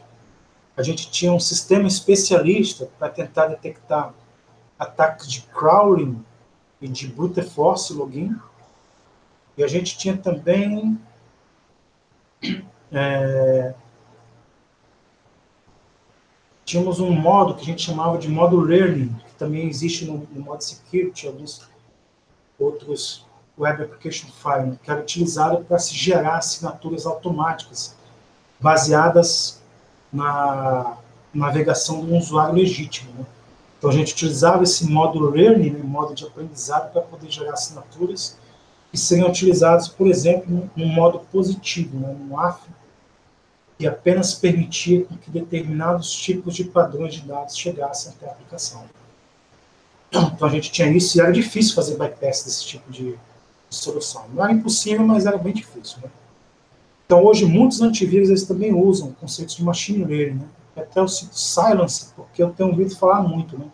Não cheguei a testar ainda o appliance da Silence, mas durante a palestra teve um pessoal que levantou a mão lá e disse que havia testado e que realmente não havia conseguido fazer um, um malware capaz de fazer bypass no antivírus da Silence. Né?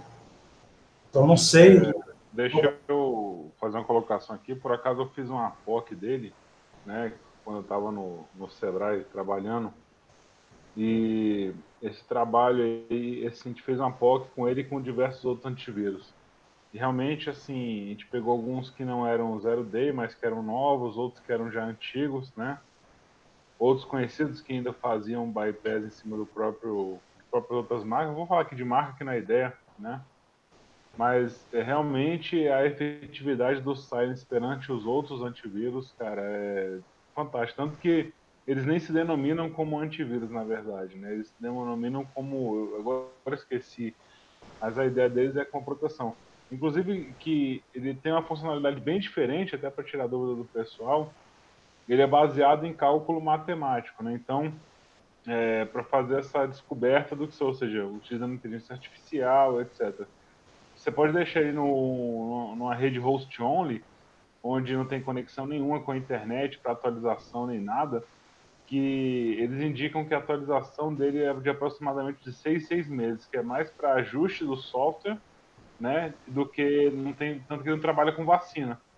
Então ele não tem um conjunto de vacinas prontas, né? Então ele trabalha dessa forma aí, diferente dos outros antivírus que tem que ficar atualizando diariamente ou até dependendo quando sai alguma coisa nova, dispara-se naquele momento uma atualização. Enfim, realmente eu vi a efetividade do Silence e além, só que eu estou vendo algumas reclamações também, óbvio, né?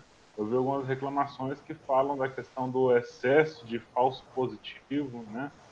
elas acabam bloqueando, e é aquela história que a gente fala, até quando a gente configura um AF dessa forma mais permissiva, né? ou seja, de uma, de uma whitelist do que com blacklist, ou seja, só fica ali na lista branca mesmo, que passa, o resto bloqueia tudo. É, às vezes você trabalhando dessa forma traz alguns trabalhos para isso, né? Como a gente comentou do AF, é mais ou menos esse ponto também no Silence. Então, ele tenta se fechar ao máximo e você vai abrindo comunicações típicas daqueles softwares ali. Salvo, salvo isso, não, né? Bloqueia e, e manda para fora. Enfim, só para fazer uma colocação aí que eu tive essa experiência, acho que é importante colocar. Muito legal, né? É o que eu vejo o pessoal falar muito bem dele, mas eu nunca cheguei a testar, né? Então, na verdade, é só baseado no que eu escuto mesmo. Quanto à questão de WAF também, é, muita gente não utiliza o chamado modo positivo, né?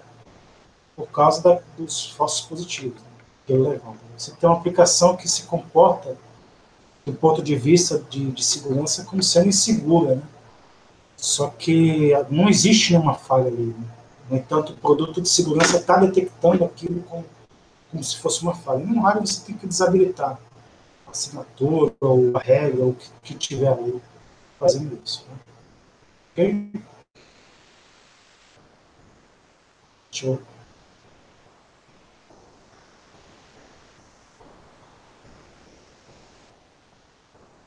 voltar aqui. Ok, né? Então, é, Artificial Intelligence e Machine Learning pode ser usado para detectar e fazer bypass dessas proteções. Né? O futuro tende a ser máquina contra máquina, né? algo que a gente conversou aí com o Gustavo antes de, de começar né? o podcast. Né? E aí eu cito quatro livros, né? inclusive estão aqui do meu lado esses livros, né? que falam sobre esse tópico, né? a utilização de Machine Learning na área de segurança. Né? Primeiro, apesar de falar sobre pentest, fala mais sobre, cita mais casos de machine learning na área de segurança, do, da segurança defensiva do que segurança ofensivo, do que pentest propriamente dito. E esse livro também cita o Deep Exploit que a gente viu ali né? é. Aqui a gente tem uma tabelazinha, né?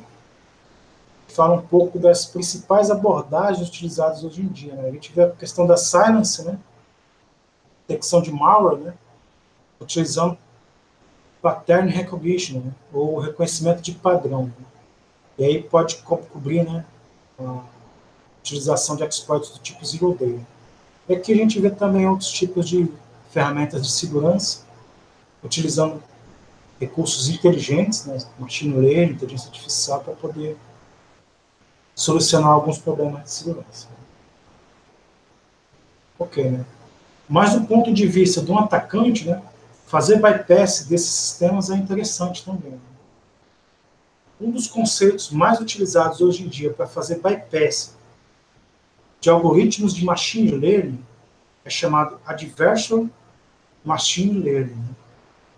Até comprei um livro que fala só sobre isso, existe um livro que fala só sobre isso, deve estar chegando esses dias aí, mas o, o conceito por trás dessas, dessa definição é você utilizar alguns recursos para ludibriar, para fazer com que o algoritmo de machine learning ou o modelo de machine learning que está sendo utilizado naquela solução seja enganado. E a gente vê um caso clássico disso nesse, nesse exemplo aí. Você tem, por exemplo, um algoritmo de machine learning fazendo visão computacional que detecta uma imagem de um panda com 57,7% de exatidão, vamos dizer assim. Só que se um atacante conseguir gerar ruído na imagem do panda, esse mesmo algoritmo vai detectar essa imagem, que é a imagem do panda, como sendo um gibon. Um gibon é uma espécie de macaco que nada tem a ver com panda. Ele vai detectar como sendo gibon com 99,3% de certeza. Né? Sendo que a gente vê claramente que é um panda aqui. Ó. A mesma imagem, mas com um ruído, ele vê o panda. Hoje eu li um documento muito interessante também abordando essa questão, que é o caso do um carro da, se eu não me engano, da Uber, né? em que os caras tinham uma placa de stop, jogavam ruído nessa placa, e o carro da Uber, ao invés de enxergar aquela placa como sendo uma placa de stop, enxergava aquela placa como sendo uma placa de 45 milhas. Ou seja, né, se você está numa via que só tem uma placa de stop, identificando que você deve parar, um carro automático, se eu não me engano, da Uber, depois eu posso é, confirmar isso, vai enxergar aquilo como sendo 45 milhas ou 45 quilômetros, o que seja, né? e vai passar. Em vez de parar, ele vai continuar né? a trajetória. Isso pode causar um acidente. Né? Então, esse tipo de abordagem, adversarial machine learning, né? é muito sério. Né? bastante séria no que vai vir, no que vem pela frente, né? carros autônomos, visão computacional cada vez mais presente e assim por diante. Né? Então é possível utilizar né, ataques de evasão para você ludibriar algoritmos de classificação binária. Né? Vamos ver um exemplo aqui. Eu mostrei lá na, no evento. Né? Ok? Tá dando para ver aí?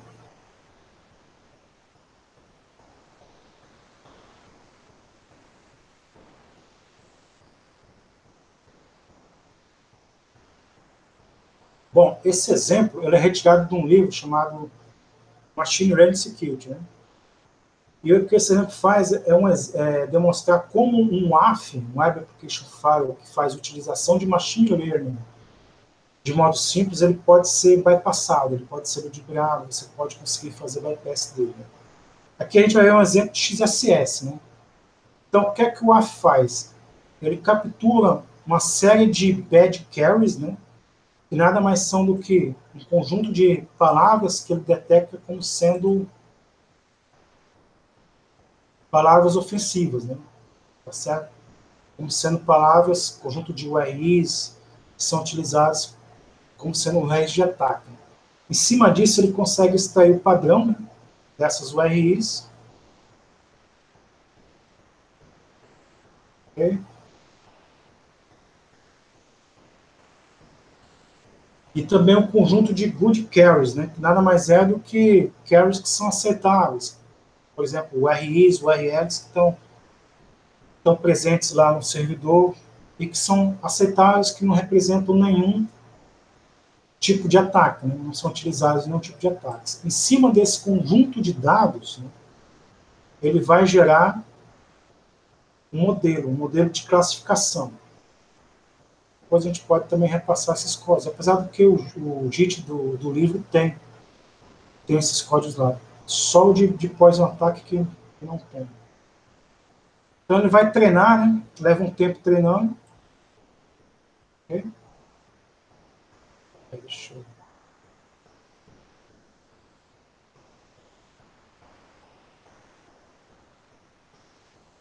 Depois que ele treina, ele gera um modelo e a partir daí você pode testar, fazer alguns testes.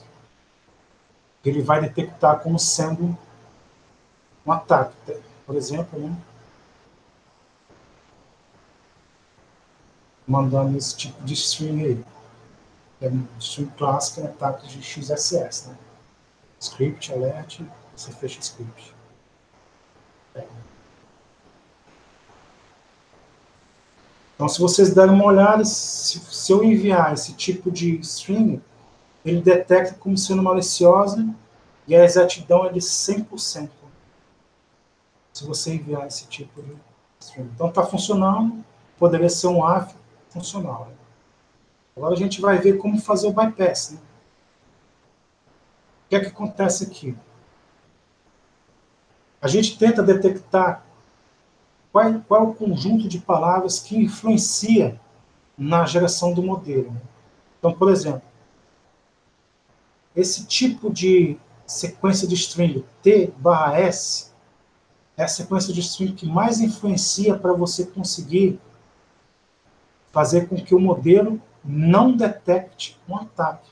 Tipo, T barra S é a string que é utilizada como sendo não ataque. Então, o que é que o atacante faz? Né? Ele coloca a string que ele quer atacar, script, alert 1 script, que foi aquela que foi detectada com 100%, vocês podem ver aqui, seguido da cadeia de caracteres que é utilizado como sendo good carries, que são carries que não são detectados como sendo maliciosos, que é o conjunto de caracteres que mais influencia para que o AF não detecte um ataque. Ao concatenar, vocês veem que a precisão caiu de 100% para 80,36%. Então, a gente conseguiu influenciar o entendimento do AF de que esse conjunto de strings aqui não é tão malicioso assim. Se a gente aumentar mais ainda a quantidade de T barra S, a gente vai conseguir diminuir essa precisão. É o que a gente faz. nesse caso. Aumenta para 300 T barra S. Caiu para 56,98. Se a gente continuar aumentando a quantidade de T barra S, a gente vai chegar no momento em que esse valor vai ser mais baixo que o limiar, um limiar, valor de determinado qualquer, e ao passar esse limiar, a gente consegue fazer o bypass da, do conjunto de, de dados que está sendo utilizado para detectar lá. É o que a gente faz aqui. Vamos aumentar para 700, por exemplo. Né? Subindo aqui a gente diminuiu para 40,52%, e assim continua. Então, esse é um exemplo de que mesmo esse tipo de abordagem, utilizando machine learning, aqui é word to vector, to vector para detectar um padrão utilizado em ataques, ele é, ele de bypass. Né? O mesmo acontece com outros conceitos de você pode utilizar em adversarial machine learning, né? para poder fazer com que haja esse tipo de bypass. Então, as ferramentas de segurança, elas estão utilizando conceitos de inteligência artificial, machine learning, para poder melhorar o sistema de detecção. Ao mesmo tempo, a gente vê os atacantes estão explorando é, fraquezas nesses modelos para poder fazer com que haja bypass, para poder fazer com que esses modelos não sejam tão efetivos em conseguir detectar determinados tipos de ataque. Isso aí se aplica não só à questão de visão computacional, como também na classificação de binários, né? é o caso citado, se é um ataque de XSS ou não, de um AF, como também na, no desenvolvimento de APTs, como foi citado também, que foi perguntado, né? no desenvolvimento de malwares mais avançados, né? consigam fazer bypass, talvez, de sistemas como Silence ou outros que utilizem inteligência artificial também. Né? Então, basicamente, existem proteções utilizando machine learning e existem condições de bypass utilizando machine learning e inteligência artificial também. Ok? Posso passar para outro case? Está tranquilo aí? Tranquilo, a gente tem mais uns 5 minutinhos aí, Nash. Vou correr aqui então. Beleza. Beleza. Bom, o último case é a questão da utilização de criptoanálise né, com machine learning. Né? A gente conversou a respeito da questão de estatística, se deveria aprender muito de estatística para poder dominar machine learning. Bom, em muitos casos, machine learning é inferência estatística. Né? Em muitos casos, criptoanálise também é inferência estatística. Não raro ataques como linear cryptanalysis, differential cryptanalysis e muitos outros nada mais são do que aplicação de estatística em determinados contextos. Né? Machine learning é muito bom para detectar padrões. Então, quando você está fazendo criptoanálise, uma coisa que você mais procura é tentar identificar algum padrão, alguma estrutura lá que te forneça alguma informação de algum bit, de algum byte que está sendo utilizado como chave, por exemplo. Hoje nós temos conceitos como GPU, né, que é a utilização de, de ambientes gráficos, também TPU, né, para aumentar o processamento. Né, eu vou até mostrar para vocês aqui. Interromper aqui, ó, só. Deixa eu mostrar. Isso aqui é um Movideos, foi até o Igor da MR que trouxe para mim da Intel. A Intel tem uns stick neural networks, né, que são esses equipamentos pequenos assim que você coloca na USB você pode colocar num hub USB 10 equipamentos desses, que faz com que haja um ganho de desempenho de pelo menos 10 vezes a execução de machine learning, de alguns algoritmos de machine learning, numa máquina comum. Né? Você tem também TPU, que, é, que são é, processadores específicos para machine learning, utilizando o conceito de Tensor Processor Unit, né? que, a, que o Google desenvolveu e que fornece na nuvem do Google. Né? Eles não vendem esses processadores, mas eles fornecem máquinas na nuvem com esse tipo de processamento. Né? Você tem também muitas informações nesse site, né, da IACR, várias informações sobre criptoanálise usando machine learning e assim por diante. Né? Aqui a gente vê exemplos da utilização de redes neurais, de decision trees para poder atacar fazer ataques do tipo side channel, né, para poder extrair né, informações de chave e tudo mais baseados em consumo de energia. A gente vê quebra de criptoanálise, utilização de criptoanálise para quebrar 10, fazendo uso de deep learning e assim por diante. Né? A gente tem vários exemplos assim. Né? E um exemplo clássico é a utilização de redes neurais é, RNN, Recurrent Neural Network, para você quebrar o enigma. Né? que é criptografia utilizada lá na Segunda Guerra Mundial, mas, é que, mas ainda é um algoritmo muito interessante. Né? Você vê a aplicação de machine learning, de inteligência artificial para esse tipo de abordagem. Né?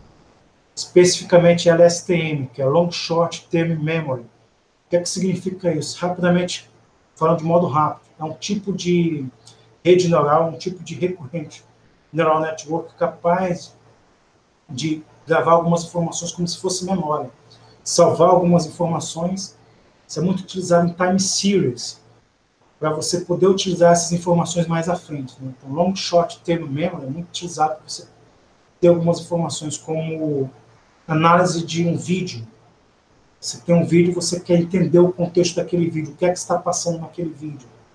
É fazer traduções de frases, né? então você tem uma frase com várias palavras e você quer entender aquela frase como um todo, não só traduzir as palavras, mas traduzir a frase completa.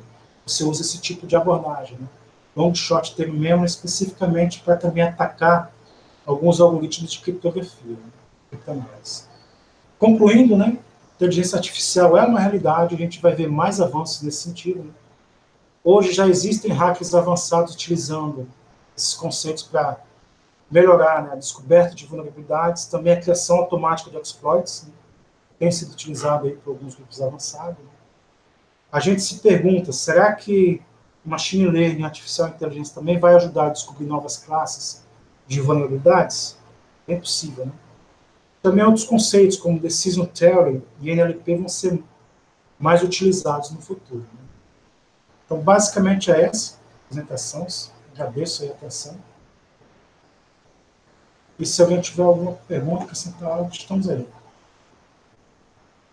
Vou dar uma olhadinha aqui, ver se tem mais alguma pergunta aqui. Tem a pergunta aqui do Lucas, é, foi a última pergunta que a gente teve. É, o machine learning aplicado à automação desses ataques pode ser usado para ataques tipo de port scan, testes furtivos. É, o deep testa de forma extremamente barulhenta. Isso irá ser tratado?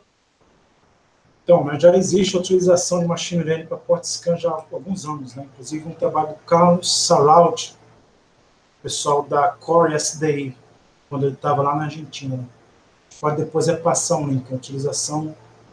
Isso. Enquanto reportes utilizando a questão dos falsos positivos, a inteligência artificial tem esse objetivo também, de diminuir a quantidade de falsos positivos e falsos negativos que as ferramentas automáticas geram. Né?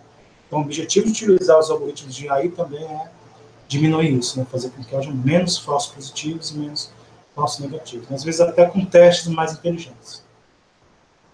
Ah, bacana. Bom, Nash, é... eu só tenho a agradecer, né, a tua presença aqui. Mas antes de seguir isso aí, a gente vai falar um pouquinho do nosso sorteio. Vou fazer rapidamente aqui, não vai demorar mais que três minutinhos. Antes da gente chegar e ir para o finalmente aí. A gente vai fazer no, no final do nosso webcast aqui o sorteio. O sorteio vão ser as cinco camisetas e cinco os cinco cursos também nessa sequência. Então, é, o que vai sair ali de de sorteio, então vou, vou pedir para o sorteador fazer ali né, o um sitezinho de sorteio, vai ser pelo número, eu vou colocar aqui apresentar para vocês.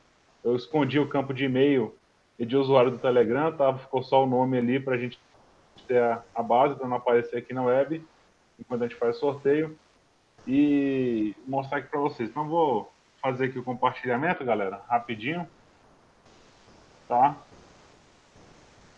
Vou botar aqui a tela inteira. Ah, senhor, se tivesse pedido o e-mail e senha, era capaz de ter vindo alguma, hein? Pois é. Galera, tá aqui, ó. É, pediu essa sacanagem à parte, né? Mas tá aqui o nosso, a gente já fechou o formulário para respostas, 32 respostas ficaram aqui. Né? Acabou que apareceu o e-mail que eu não queria. Né? Então, vocês estão vendo aí legal, não estão? Não. Beleza, então tá aqui os nomes. A gente teve 32 pessoas inscritas aí, tá? Vocês podem ver o nome de vocês aí daqui a pouquinho eu fazer. O sorteador é um site simples, você já conhece. Vamos sortear então os 10 brindes aí, né? Que a gente está falando. Uhum. Nessa ordem que vai aparecer. Nosso Gustavo, o Martinelli, nosso advogado, vai ser o nosso auditor aí junto com o Nesh, é. que está olhando. Tem que ser ali um, entre 32, isso aí. Obrigado, cara. Valeu. Eu ia já ajustar isso aí. Então ele vai fazer. Eu vou tirar o ordenamento do resultado, né? Ou seja, vai aparecer de forma aleatória uhum. e vai sortear aí pra gente. Então, lembre-se, né? Do 1 ao 5 é a camiseta e do sexto ao décimo vão ser os cursos de desenvolvimento seguro lá na Udemy, que é o curso pago, e a gente vai é, dar gratuitamente, tá? Uhum. Então, Vamos clicar aí agora então, fazer o sorteio. Ver a galera aí.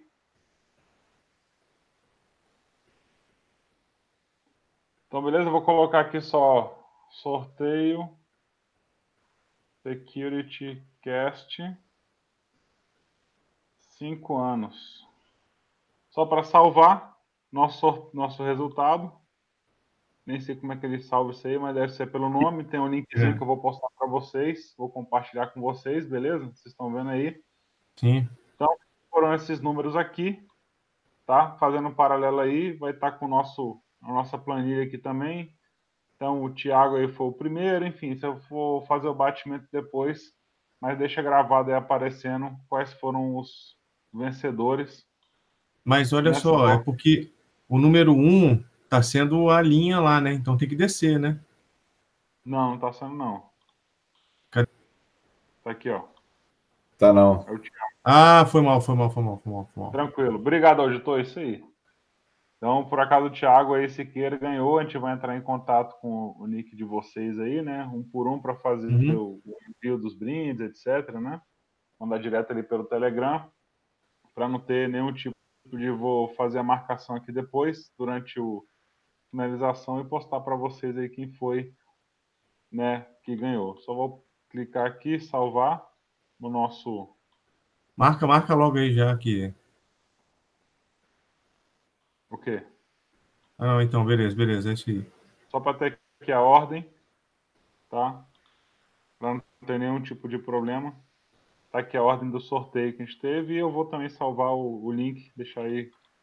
Posta lá no, no grupo. Posta lá no grupo também. Vou postar no grupo também, tá? Tá aí o link. Pra gente não ter nenhum tipo de problema com a galera aí. É. Fazendo auditoria online com a gente. Não, é a época negra do canal que a gente sofria takeover, essas coisas já passou, já, graças a Deus. Bom, pessoal, é, para a gente. Se assim, a câmera já voltou aí para todo mundo? Voltou? Voltou, aí? voltou. Ah, tô vendo sua cara feia. Beleza. Cara que deu um, deu um delay. Tá apaixonado, né? Eu tô ligado. É, tô, então, pessoal, tô assim. Então, como a gente é, eu sei, eu conheço o seu tipo. Parabéns para a galera aí que venceu. É, espero que vocês tenham gostado aí. Cara, cinco anos do Security Cash é, travado, né? o Nash voltou aí no. Foi, foi, a primeira pessoa que repetiu, né? Se eu não me, não, se não me engano, foi a primeira pessoa que, que repetiu a palestra. É um cara de conceito aí do mercado, como eu falei, o cara que tem o um nome. É, eu acho que é importante isso, a gente trazer essas pessoas aqui pro, pro Security Cash para ir apresentar os projetos que estão fazendo. Agradeço por ter vindo ao ASPA aqui em Brasília, inclusive, né? Formalmente, que foi um evento bem bacana, o pessoal gostou muito, um feedback bem bacana do evento. Bom, cara, é, Nash, obrigado, tá? E a gente já vai indo para as despedidas do, da, da galera aí. Agradecer a galera que está aqui com a gente, o Gustavo, o Subré, o próprio Nash, a todo mundo que está acompanhando com a gente. Não esqueça de dar o like aí no nosso vídeo, dar um, Por favor. É, se inscrever no canal quebra o galho aí, galera. Vamos compartilhar com o pessoal aí. Valeu? Eu vou passar a despedida aqui para o nosso amigo, primeiramente para o Nash, né? Por favor, Nash. Só agradeço a oportunidade, muito obrigado mesmo. Dá os contatos, qualquer dúvida, qualquer pergunta, pode ter contato, estamos aí. E mais uma vez, parabéns a vocês aí pelo SecurityCast. Excelente, que mais 5, 10, 20, 50 anos venham aí. Eles possam cada vez mais crescer aí. Se Deus quiser. Valeu, cara, valeu. Dependendo da comunidade da força da galera, eu apoio o SecurityCast e vocês, a gente tem certeza que vai se manter independente. Ah, tô com a camisa aqui, viu, Ó, olha, valeu. Nem Porra, a gente tá com a camisa, o cara tá com a camisa. Mostra Obrigado aí, aí cara. Obrigado aí. Esse dá pra botar aqui. É, oh. Porra, show de bola, valeu. Muito bom, muito bom. Beleza. André? Muito bom, muito bom. Bom, pessoal, obrigado aí pela Mesh pela excelente palestra aí. Nossa, muita coisa para estudar, muita novidade. Achei mais mais dever de casa para a gente ficar ligado aí. Mas obrigado aí, foi muitas dicas. Eu não é muito a minha área, mas já me deu vontade aqui começar a estudar um pouco mais sobre sobre o assunto que acho que tem tem futuro. Obrigado quem nos assistiu aí ao vivo, quem não vai nos assistir depois lá no canal do YouTube. Obrigado, meus amigos aí, o Alcion, o próprio Nash, o Gustavo aí pela, pela presença. Né? Desejo a todos aí um, um grande, uma grande semana e até o próximo Secretcast aí, pessoal. Obrigado. Valeu. Martinelli. Pessoal, obrigado pela audiência. Nash, muito obrigado pelo conhecimento hoje, cara, pelas indicações dos livros que você fez. Realmente é um tema, assim, instigante. A gente quer realmente saber mais sobre isso. Obrigado mais uma vez, obrigado a todo mundo pela audiência, por ter participado do sorteio. Parabéns aí para os ganhadores e até o próximo Security Cash. Pessoal, então, só para a gente fechar aqui, Nós temos nosso canal no YouTube, como a gente vocês estão acompanhando, né? Que a gente pede para se inscrever e dar o like. Para quem não puder acompanhar agora, pode acompanhar depois no mesmo link que vai ficar gravado, já para o pessoal saber. Quiser rever a palestra aí, vamos pedir ao Nash o link da palestra depois para compartilhar com todo mundo lá no nosso canal do Telegram, arroba SecCastOficial, né? Você digita lá, arroba SecCastOficial, você vai achar a gente, ou t.me barra SecCastOficial. Você acha a gente no Telegram, que é o maior grupo de discussão na parte de segurança da informação língua portuguesa lá, batendo mais de 2 mil usuários novamente, crescendo aí, rumo ao número anterior que a gente está batalhando aí, que tinha no nosso grupo anterior. É, nós estamos aí também em diversos canais, você vê Spotify, é, Tanin, é, Google Podcast, Apple Podcast, então você pode baixar nosso áudio lá e a, ouvir nossa voz feia no carro, né, no trânsito, quem pega aquele trânsito legal, quando rola enchente aí, essas coisas, o cara fica parado do carro um tempão. aproveita, aproveita aí para ouvir a gente. É, nosso site, né, securitycast.com.br, enfim, tem lá todos os nossos outros links para vocês acessarem, Facebook e lá. Bom, pessoal, obrigado então a todos aí que estão tá nos ouvindo em todos esses canais. Então, só lembrar da, do, das camisetas lá do. Boa. Nós estamos Isso. no Imaginário Nerd. Eu vejo eu ver se eu consigo abrir aqui rapidinho. Imaginário Nerd. Isso. Então, é no SecurityCast, na verdade, né? Se a gente entrar aqui, securitycast.com.br. Tem um link lá.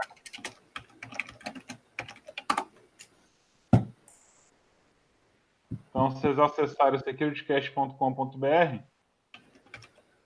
que está abrindo aqui ainda, com muita paz. A internet ficou legal. Mas aí você digita aqui SecurityCast ou lá no nosso, aí cai a internet. Bacana. Isso, é mais Brasília rouba tudo, né? Até conexão Wi-Fi, internet. Roubou até nosso domínio. É, exatamente. Mas lá vocês acessam, a gente tem as camisetas. Quem quiser adquirir, que não foi sorteado dessa vez, quiser adquirir e fazer o. adquirir nossa camiseta que o Nest já fez a propaganda. Então aproveitem lá e dêem uma olhadinha lá no nosso canal securitycast.com.br ou lá direto no Imaginário Nerd, como a gente falou, e pode fazer a, a aquisição da, da, nossa camiseta. Vamos ter algumas novidades em breve aí, outros produtos. E depois eu vou passar para vocês aí um, algumas promoções aí do nosso, de alguns cursos, desse curso de desenvolvimento de seguro avançado que eu passei a um preço baixíssimo. Aí eu vou passar o link para vocês, beleza, galera? Bom, ficamos nessa então aí. Valeu. Muito obrigado a todos. Valeu, Valeu galera. Obrigado aí. Até a próxima. Até a próxima. Tchau, tchau. Tchau, tchau.